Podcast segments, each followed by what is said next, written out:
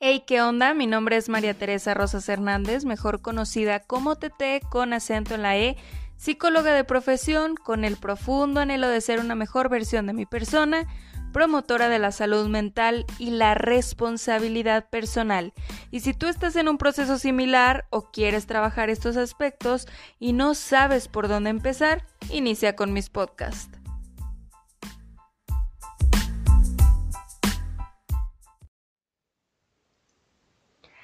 Hey, ¿qué onda? ¿Cómo estás? Espero que te encuentres muy bien, que tu día o que tu semana haya iniciado con el pie derecho, pero sobre todo deseo de todo corazón que hoy que me estás escuchando, sin importar el día o la hora, espero sea un día lleno de aprendizaje y de oportunidades para mejorar en algún sentido y aspecto de tu vida, porque sin duda, hasta que se presenta alguna adversidad o conflicto, es que somos más conscientes de nuestras debilidades o características negativas.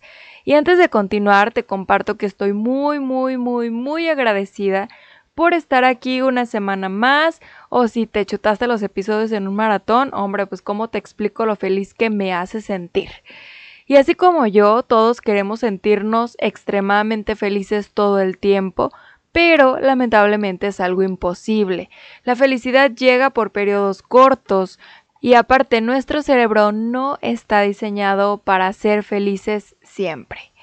Experimentar situaciones poco gratas, sin duda, pues es algo maravilloso porque es la oportunidad que te da la vida y el universo para mejorar.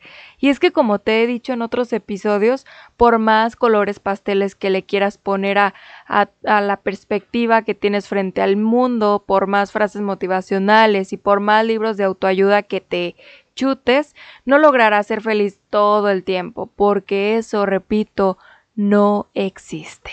Te platico que me encanta hablar de este tema, pero sobre todo hoy, porque es 11 de octubre del 2021. ¿Y por qué hoy? Pues porque ayer, 10 de octubre, fue el Día Mundial de la Salud Mental. Bueno, si es que logro que se suba este episodio eh, hoy 11 de octubre, porque pues ya son las 11 con 17 y aparte de todo quise hacer algo diferente en YouTube y estamos grabando video también, así que espero poder grabar y editar a tiempo, pero si no, bueno, pues ya sabes que el 10 de octubre fue el día mundial de la salud mental. Así que no se te olvide darte una vueltita por YouTube y déjame algún comentario si es que te gustó esta nueva edición. Y respecto a la salud mental, te decía que la OMS la describe como un estado de bienestar en el cual el individuo se da cuenta de sus propias aptitudes porque puede afrontar las presiones normales de la vida, puede trabajar de manera productiva y fructíferamente y es capaz de hacer una contribución a su comunidad. Lamentablemente la mayor parte del tiempo ponemos el piloto automático y nos decimos que vamos a poder con todo. Y no siempre es así ya que la salud mental puede estar debilitándose porque las emociones, el estrés o la ansiedad pueden haber hecho de las suyas en nosotros. Es más difícil identificar porque nos vivimos en una sociedad que normaliza la ansiedad, que opina que estar estresado es lo común y que la depresión es de quien no sabe muy bien cómo manejar su vida y más porque crecimos bajo creencias como si no duele no sirve, lo bueno cuesta, lo que fácil llega fácil se va. La vida no siempre va a ser así de compleja, pero no ayuda si seguimos identificando la salud mental de manera distorsionada. Muchos entienden el bienestar mental en términos de locura o de cordura, de debilidad o de fortaleza. Asumir esta serie de ideas es un gran error, porque todos, absolutamente todos, podemos sufrir en algún momento un problema psicológico y esto no nos convierte en alguien menos apto, nos hace más humanos. Así que admítelo, no siempre vamos a lograr encontrarnos en bienestar, no siempre vamos a afrontar correctamente las presiones, no siempre somos productivos y tampoco vamos a ser capaces todo el tiempo. El bienestar psicológico no es algo que venga de fábrica. Hay épocas en las que por diferentes razones nos va a faltar y está bien y es normal. Se nos olvida también que para que un país progrese humana y económicamente necesita salud mental. Sin ella todo cae, todo se derrumba y carece de sentido. Obviamente hoy día es más complicado por todo el tema de violencia que estamos enfrentando y por esta pandemia que también estamos atravesando. Obviamente el bienestar psicológico depende también de múltiples factores, como por ejemplo el soporte emocional, las oportunidades laborales, la atención sanitaria, un contexto social libre de conflictos, de discriminaciones y de violencia pero pues lo que sucede a nuestro alrededor pues también afecta emocional y psicológicamente a cada uno de nosotros y es necesario empezar a filtrar cada cosa que nos rodea para que sea más llevadero. Estamos en el punto en el que hablar de salud mental es indispensable. Necesitamos llevar este tema a la mesa, hablarlo con cada uno de los integrantes de la familia y estar conscientes de la importancia de la salud mental. Si no nos cuesta decir que padecemos diabetes, algún problema cardíaco, hipertensión, hipotensión, gastritis, colitis, etc., lo mismo debería de suceder cuando hablamos de la depresión posparto, de tener un trastorno bipolar, de la esquizofrenia, de ansiedad generalizada.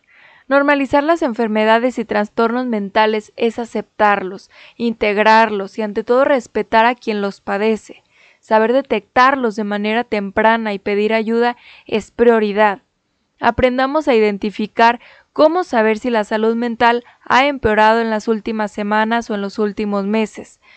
Los cambios en los estados anímicos suelen ser el primer indicador de algún problema el sentirnos más irritables, más enfadados, percibir que nos falta la paciencia y que todo nos molesta, son aspectos importantes a analizar. Es normal sentirnos de determinada manera ante cierto estímulo, pero si el malestar ya lleva más de tres semanas presente, es momento de hacernos cargo. Hay épocas en las que nos cuesta mantener la atención, pensar, tomar decisiones y también seguir el hilo de alguna conversación.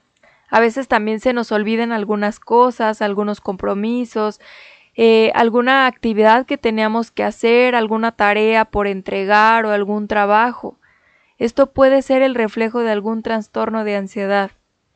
Uno de los aspectos para saber si mi salud mental ha empeorado pasa también por atender cómo dormimos, cómo nos alimentamos. Hay quien ve afectada su, situación actual por un insomnio severo, eh, otros duermen en exceso, siempre hay personas que siempre se sienten agotadas y solo piensan en cerrar los ojos y descansar. Obviamente, es importante atender los hábitos alimenticios de cada persona, porque Comportamientos como comer en forma de atracones o perder el apetito también son indicadores importantes. La desconexión del entorno, la apatía y hacer a un lado las actividades que antes nos gustaban son aspectos importantes también a considerar. Encontrarnos en bienestar psicológico y emocional va relacionado también con nuestra capacidad para disfrutar el ocio, para disfrutar de estar en familia o con amigos. Identificar que estoy perdiendo el interés en muchas de esas cosas nos habla de que obviamente es momento de pedir ayuda. A veces también las personas podemos obsesionarnos con ideas o situaciones a tal nivel que nos sentimos tan abrumados que genera que vayamos en declive emocionalmente, como por ejemplo pensar que algo va a salir mal, que no tenemos un valor como personas.